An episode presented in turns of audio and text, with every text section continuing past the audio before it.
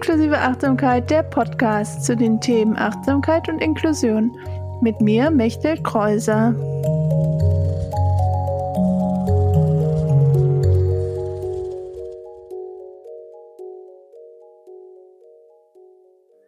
Hallo, herzlich willkommen zur 14. Folge von Inklusive Achtsamkeit, der Podcast. Ich freue mich, dass du wieder dabei bist. Diesmal gibt es wieder ein Interview mit Svenja von Kunterbund sein und wir sprechen über ihre äh, ADHS-Diagnose, die Neurodiversität, äh, ihr Psychologiestudium und ihre Arbeit als äh, Sterbebegleiterin und auch das Thema Angst kommt in dieser Folge vor. Das heißt, es gibt wieder ein paar Content Notions, also Inhaltswarnungen. Ähm, das heißt, falls das Themen sind, die, die gerade für dich schwierig sind, dann äh, guck einfach, was dir gut tut, ob du die Folge dann vielleicht ein anderes Mal hörst. Es gibt auch ganz viele andere Folgen noch, die du dir gerne anhören kannst in diesem Podcast. Und äh, ich freue mich, dass du wieder dabei bist und eingeschaltet hast. Und ich, wenn dir diese Folge gefallen hat oder auch die anderen Folgen in diesem Podcast, freue ich mich total über eine Bewertung bei Spotify oder Apple Podcast damit dieser Podcast auch wieder mehr Menschen angezeigt wird, mehr Menschen diesen Podcast finden. Und jetzt wünsche ich dir ganz viel Spaß beim Hören dieser Folge.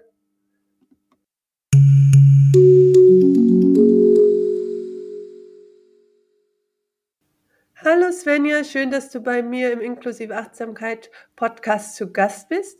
Stell dich doch gerne einmal selber kurz vor für die. Ja, Hallöchen. Genau, wie schon gesagt, ich bin die Svenja, ich bin 27 Jahre alt ähm, und auf Instagram und ähm, Podcast unter dem Namen Kunterbund sein äh, unterwegs sozusagen und habe vor drei Jahren ungefähr eine ADHS-Diagnose bekommen und ähm, genau dazu kläre ich oder versuche ich, so gut es geht, aufzuklären und meine Gedanken dazu zu teilen. Genau. Okay, sehr spannend. Ja, willst du noch einmal erklären, was ADHS bedeutet und was es auch für dich bedeutet? Ja, sehr gerne. ja, also ich glaube, die meisten Menschen denken da sofort an jemand, der hyperaktiv ist. Und es passt sicherlich auch gewissermaßen, aber das ist ähm, noch um einiges komplexer. Also ich, ähm, für mich selber ist es so eine Art ja, Problematik mit der Selbstregulation, also dass quasi zum Beispiel, wo andere Menschen sich leicht tun, sich selbst zu regulieren und das kann dann die Konzentration sein, das kann die Motivation sein, das kann die Impulsivität sein. Ähm, genau, da tut ich mir oft schwer und oft brauche ich dann von außen oder auch für mich selbst so eine stimulierende Umgebung. Ähm, also quasi immer irgendwie was Neues, Herausforderndes und das fühlt sich manchmal dann auch wie so eine innere Unruhe an, diese Suche nach Stimulation. Und ähm, das kann eben einerseits innerlich sein, dass man sich innerlich ähm, unruhig fühlt und auf der Suche, sage ich jetzt mal, ähm, und auch körperlich, das ist jetzt bei mir nicht so ausgeprägt, aber ja, diese innere Unruhe kenne ich auch sehr gut. Okay. Und wie gehst du dann damit um, wenn das bei dir auftritt?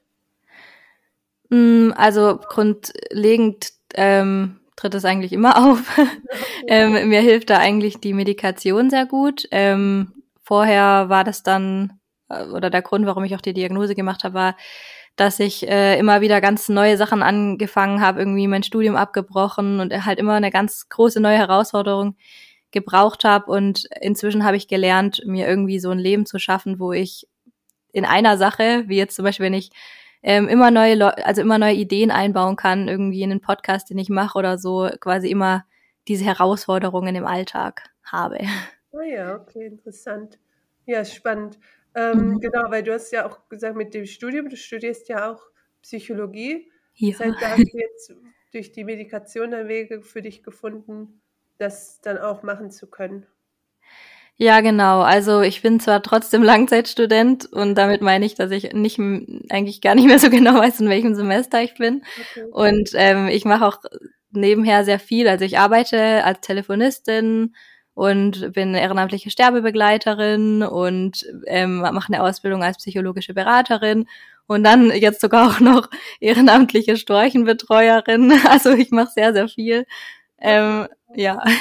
Also deswegen klappen dann die einzelnen Dinge vielleicht nicht äh, so schnell und so wie bei anderen Menschen. ah, ja. Äh, genau, aber das fand ich auch spannend, weil du, weil wir hatten ja auch über das Thema Ableismus mhm. gesprochen, ähm, wie du das vielleicht auch im Studium bemerkst oder in deinem ähm, Leben im Allgemeinen. Ja, ich denke vor allem so das Thema internalisierter Ableismus, das ist was, was mich sehr, sehr mitgenommen hat auf meinem Weg, weil ähm, ich lange Zeit das selber nicht verstanden habe und ähm, mich sehr stark als ein Problemfall empfunden habe, weil ich irgendwie das Gefühl hatte, nicht reinzupassen und halt irgendwie auch immer so das Gefühl hatte, dass das irgendwie negativ bewertet und verurteilt wird und ähm, ja, bis ich dann irgendwann gemerkt habe, ich brauche halt einen anderen Weg, ich brauche andere Dinge, ich brauche andere Bedingungen. Ähm, es muss dann natürlich auch nicht alles genauso schnell klappen wie bei anderen und und so weiter und so fort. Und ähm, das hat mir ganz, ganz viel geschenkt, weil ich hatte dann gerade durch dieses Gefühl von ganz viel Frust und Scham und eben diesen sozialen Vergleich, das nicht, nicht, nicht in dem Sinne leisten zu können, wie das andere neurotypische Menschen vielleicht tun ähm, und irgendwie anders zu sein, ähm, hatte ich einfach auch mit ziemlich unschönen Phasen in meinem Leben zu kämpfen, sage ich jetzt mal. Und halt auch mit sozialen Ängsten und was weiß ich nicht allem. Mhm. Ja, ja, dieses Thema mit, dass es in Ordnung ist, alles nicht alles so schnell ja. zu schaffen, ist wahrscheinlich bei jeder Person, die irgendwie eine Behinderung oder chronische Erkrankung hat, so ein Thema. Auf jeden Fall. Ja. denken, ah, wir sind zu langsam oder könnten wir es schneller schaffen. Und ja. Ja, und irgendwie finde ich das auch schade, weil wenn man ähm, so seinen eigenen Weg komplett leben kann, also egal wie schnell, egal wie langsam, egal im Vergleich zu anderen, also komplett individuell, sage ich jetzt mal, dann entsteht daraus halt irgendwie mega was Schönes und Besonderes und das kann halt gar nicht entstehen, wenn man quasi ja, wenn man wenn man eigentlich immer nur das sieht, was man im Vergleich zu anderen nicht so hinbekommt. Und mhm. darauf, daran habe ich mich halt dann irgendwie die ganzen Jahre aufgehängt, sage ich jetzt mal, ja. und konnte gar nicht, ähm, ja, weiß ich nicht, das Schöne sehen, sage ich jetzt mal. Ja, das stimmt. Oder auch wie viel verschiedene Sachen du einfach auch gerade ja. davon machst. Ist ja. ja auch was Tolles und ja. wertvoll. Ja, und das habe ich eher als Problem zum Beispiel gesehen, weil ich nicht verstanden habe, warum kann ich denn jetzt nicht einfach mal eine Sache machen und die dann wenigstens in Anführungsstrichen richtig ist ja irgendwie auch schon eine Bewertung.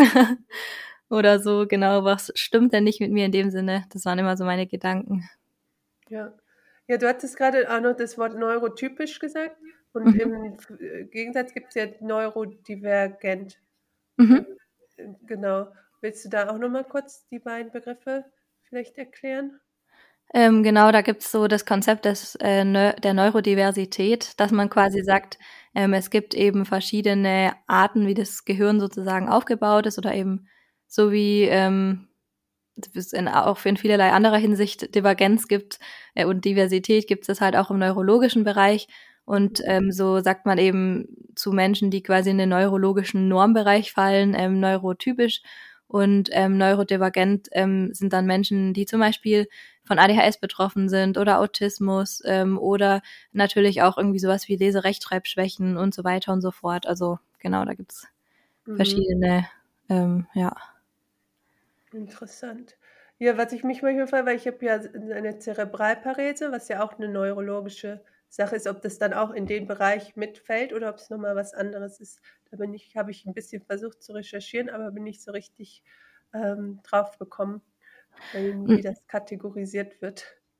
Oh, ich glaube, also es gibt auch viele, die sagen, hey, es gehören ja dann auch ähm, Depressionen und alles zu dem Bild, weil okay. da denkt ja auch ein Mensch einfach anders. Ähm, ja. Ich glaube, das lässt sich gar nicht so unterscheiden. Also mein persönliches Verständnis, und das ist sicherlich nicht das allgemeine ähm, ist, dass also das für mich bedeutet, dass das einfach so eine Sache ist, die einfach von Geburt an vielleicht an, anders ist, dass man einfach ein anderes Denken hat oder so. Ja. Mhm.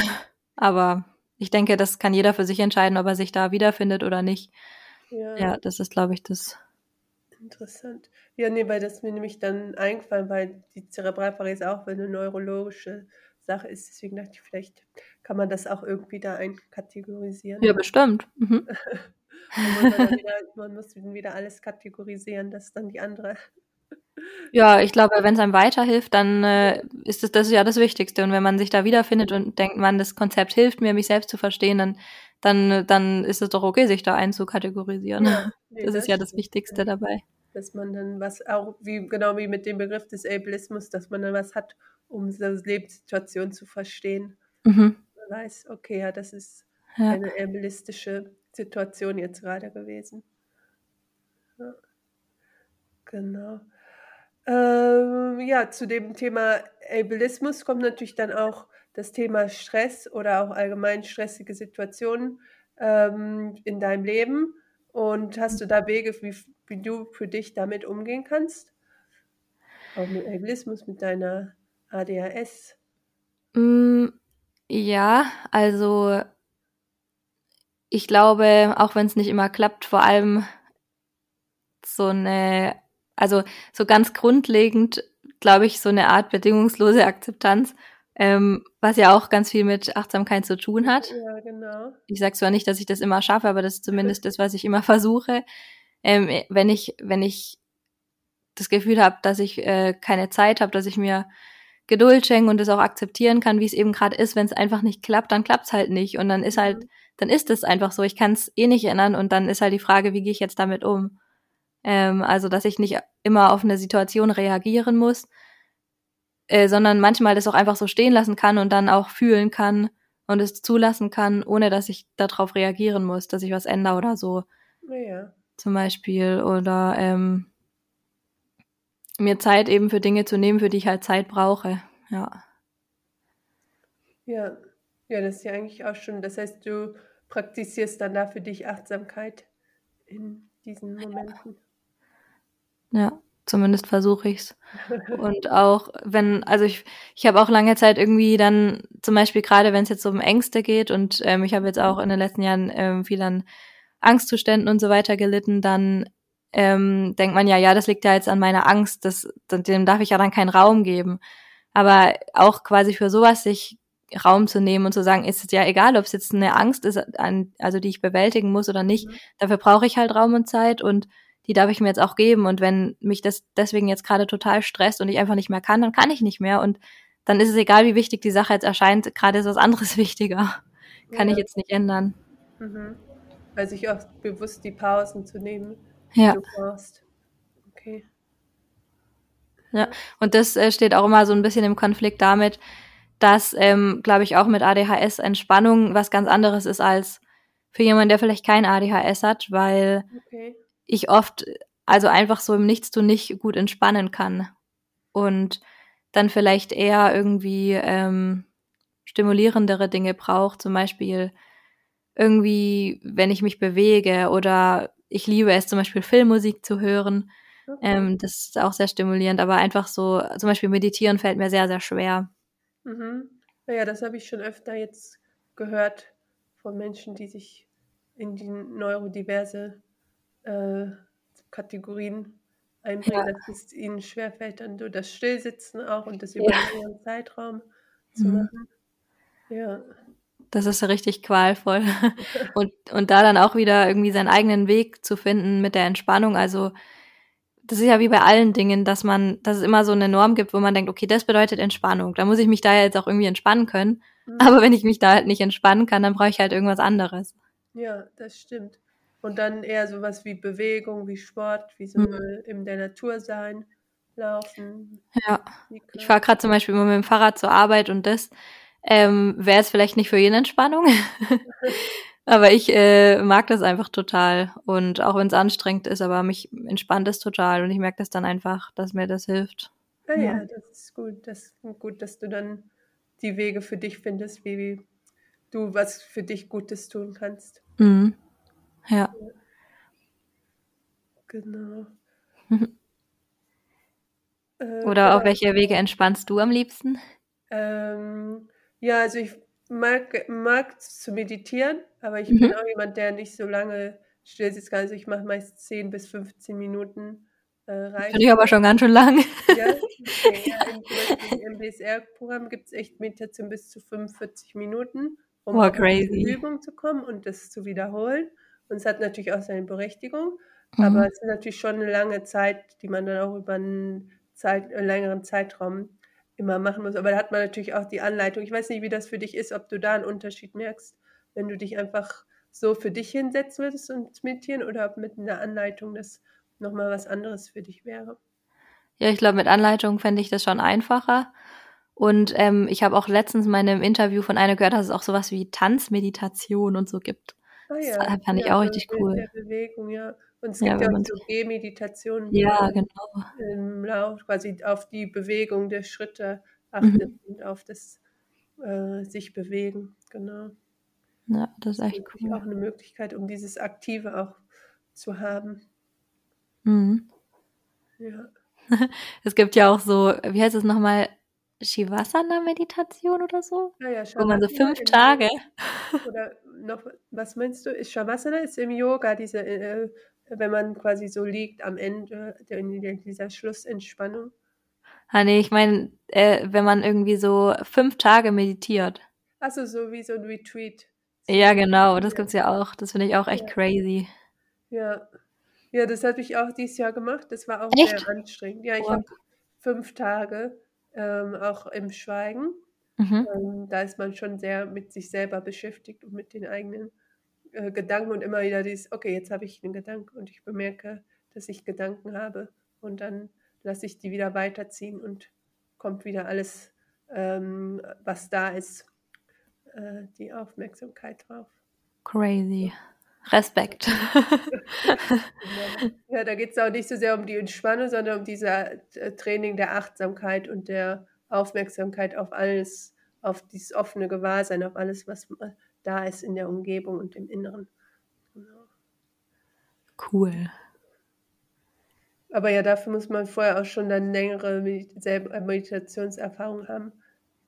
Das glaube ich, wenn man es noch nie gemacht hat und dann gleich ja, fünf Tage. Ist es wahrscheinlich noch intensiver, als es sowieso schon ist. Das stimmt. Äh, ja, was ich auch gesehen hatte, ist, dass du ja auch äh, auf deinen Instagram-Account und über deinen Podcast auch eine eigene Community zu dem Thema aufgebaut hast. und ähm, das habe ich auch in den letzten Jahren gemerkt, dass so der Austausch mit anderen Menschen, die ähnliche Erfahrungen haben, äh, wichtig ist und auch gut tut, weil man sie irgendwie sieht, dass man nicht alleine ist. Wie ist das für dich mit dem Austausch mit der Community? Ja, mega. Also mir hat das vor allem am Anfang ganz, ganz viel geholfen. Ähm, Gerade auf Instagram, also ich meine, natürlich gibt's auch schon äh, wissenschaftliche Studien zu dem Thema und so weiter, aber ähm, es ist nochmal was ganz anderes, wenn man so die, das ganze Wissen, was so eine Community, die sich selber, also mit sich selber beschäftigt und darüber schreibt, wenn man da viel liest, ist das nochmal was ganz anderes und ähm, irgendwie ein ganz anderer Zugang zu einem Thema, der vielleicht gar nicht so Wissenschaft, in der Wissenschaft Ausdruck finden kann, wie er in so einer Community Ausdruck findet. Mhm. Und ähm, natürlich auch einfach mal Leute kennenzulernen, die genauso verrückt sind. Also äh, und ja, irgendwie habe ich dadurch auch gelernt, dass ich einfach mal so ich selber sein darf, weil ich ke Leute kennengelernt habe, die ich persönlich so bewundere und so cool finde ähm, und die genau das leben. Und die habe ich sonst in meinem Leben nicht so nicht so gefunden. Also ich habe bis jetzt noch nie so viele Leute kennengelernt, die wirklich genauso fühlen wie ich und das halt auch einfach leben und ähm, ja, da, da, hat mir vielleicht auch immer so ein bisschen das Vorbild gefehlt, dass man das auch einfach leben kann. Mhm.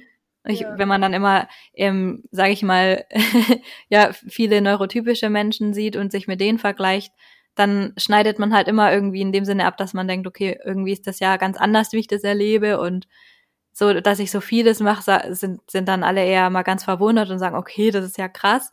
Ähm, und schaffst du das dann überhaupt oder wie ist das dann? Und in äh, der Community lernt man dann irgendwie, äh, dass das quasi eigentlich ganz normal ist unter den Menschen.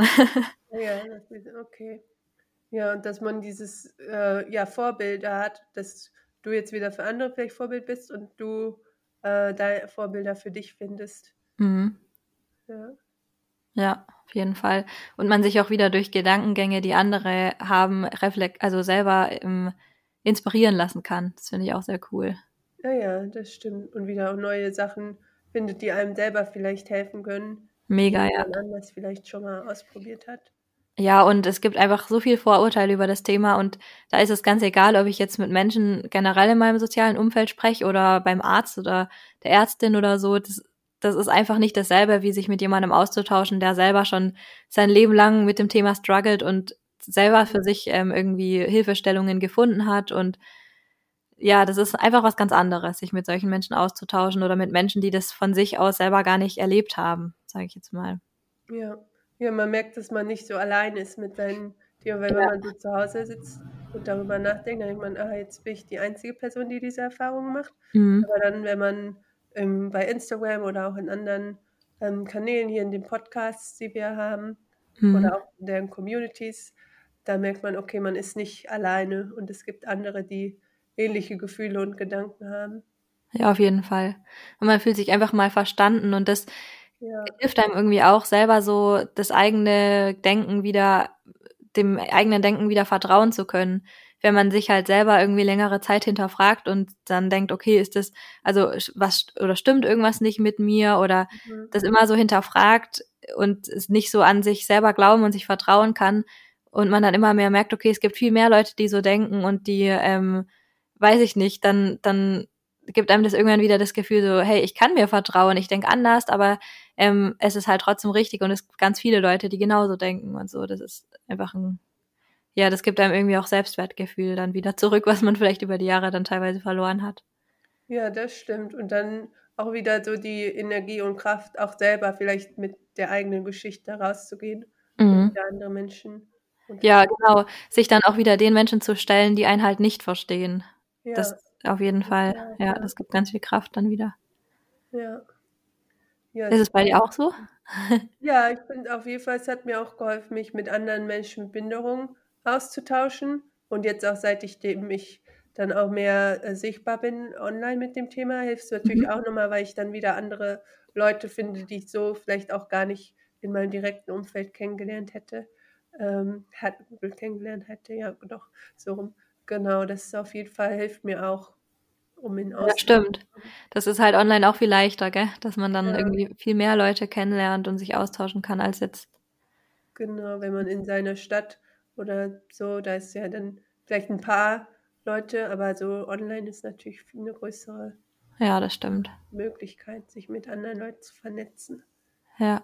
Oder wir haben uns ja auch jetzt über Instagram dann gefunden. Ja, Das das ja stimmt. schön.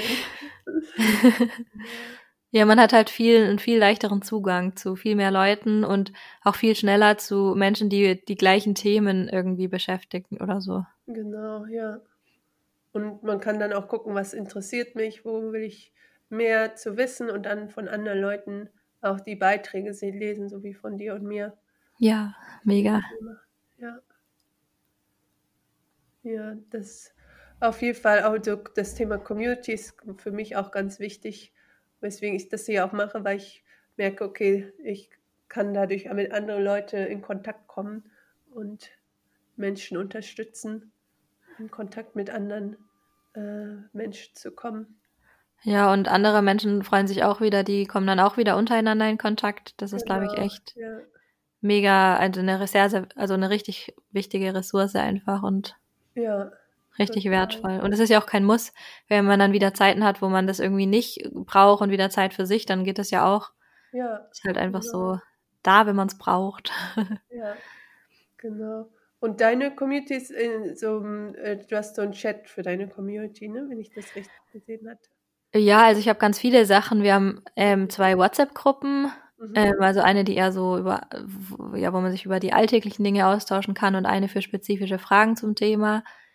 Ähm, und wir haben einen Discord-Channel ähm, und auch einen wöchentlichen Stammtisch, wo wir uns dann online für zwei Stunden treffen und jeder, der was auf dem Herzen hat, kann es erzählen.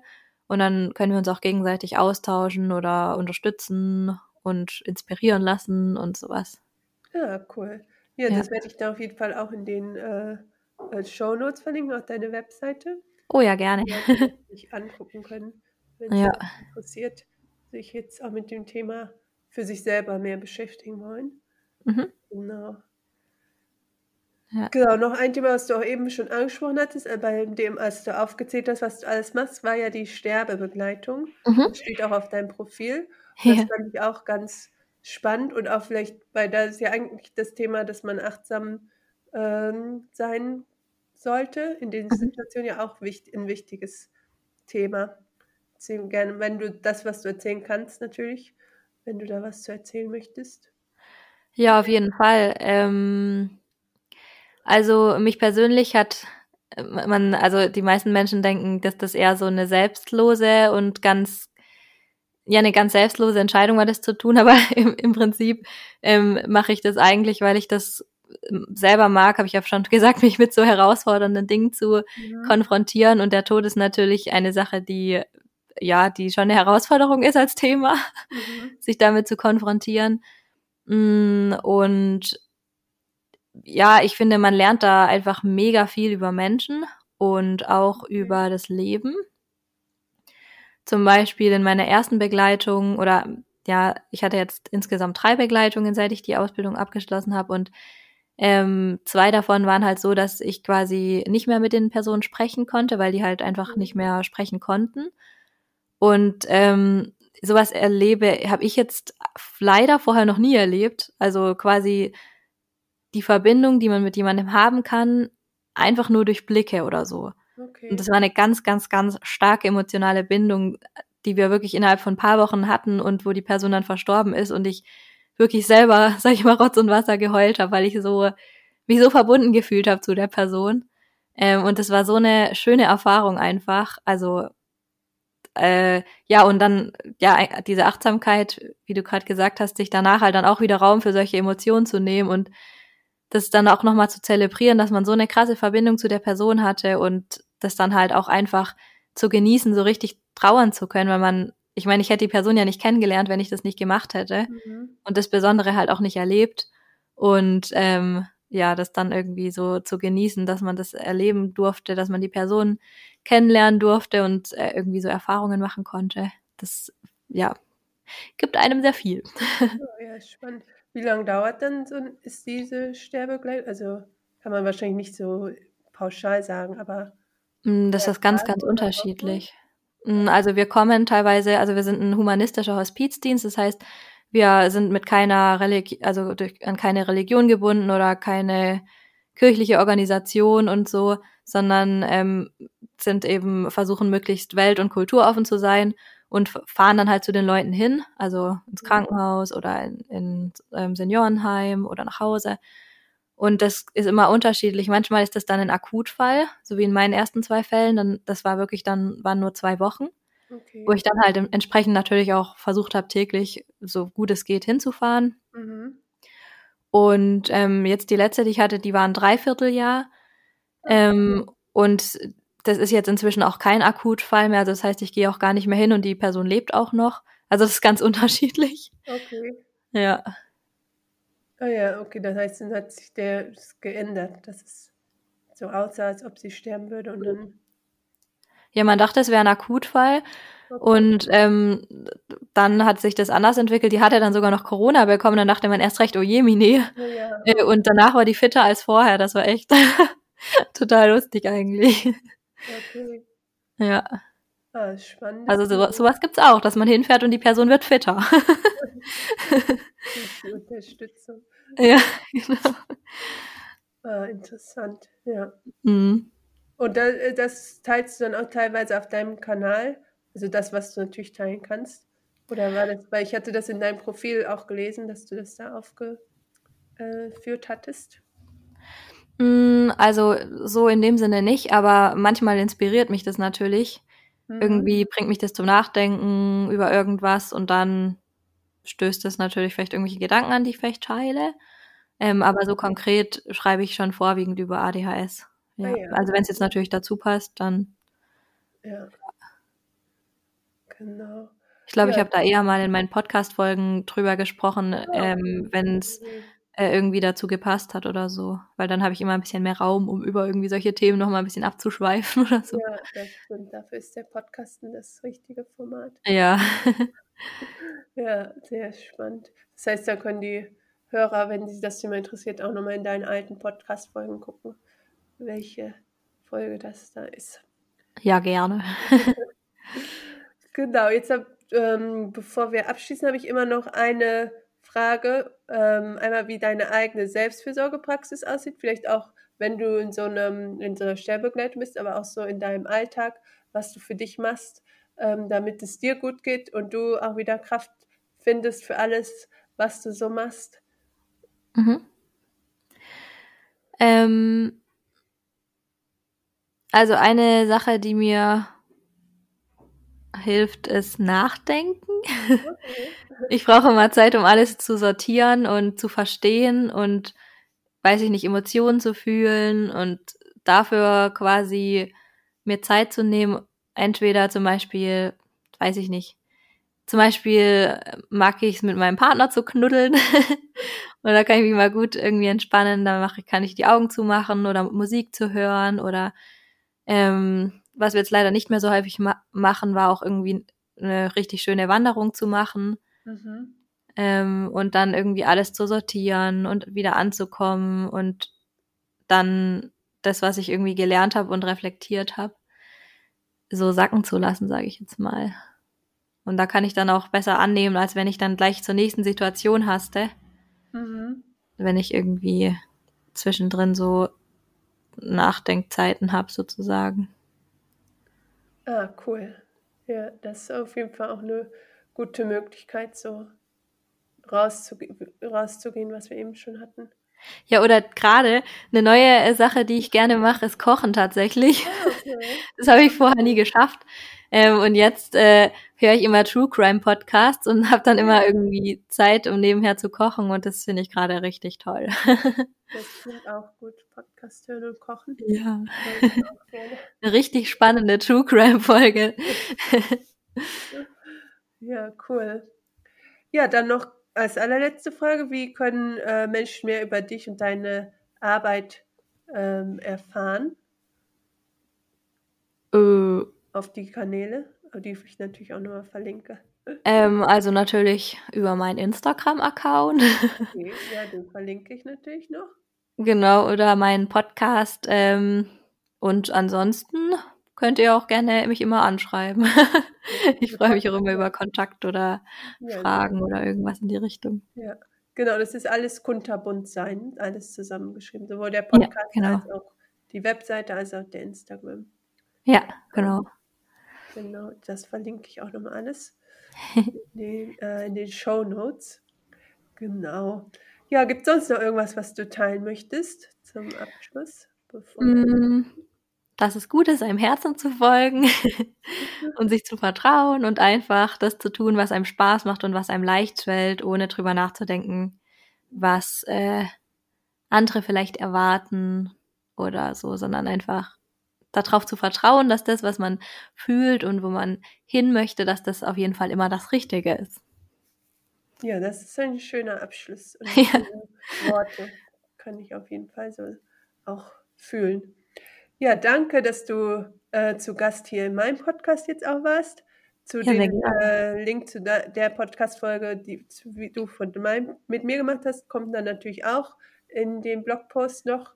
Dann ähm, könnt ihr die auch noch anhören ja. veröffentlicht wurde, genau.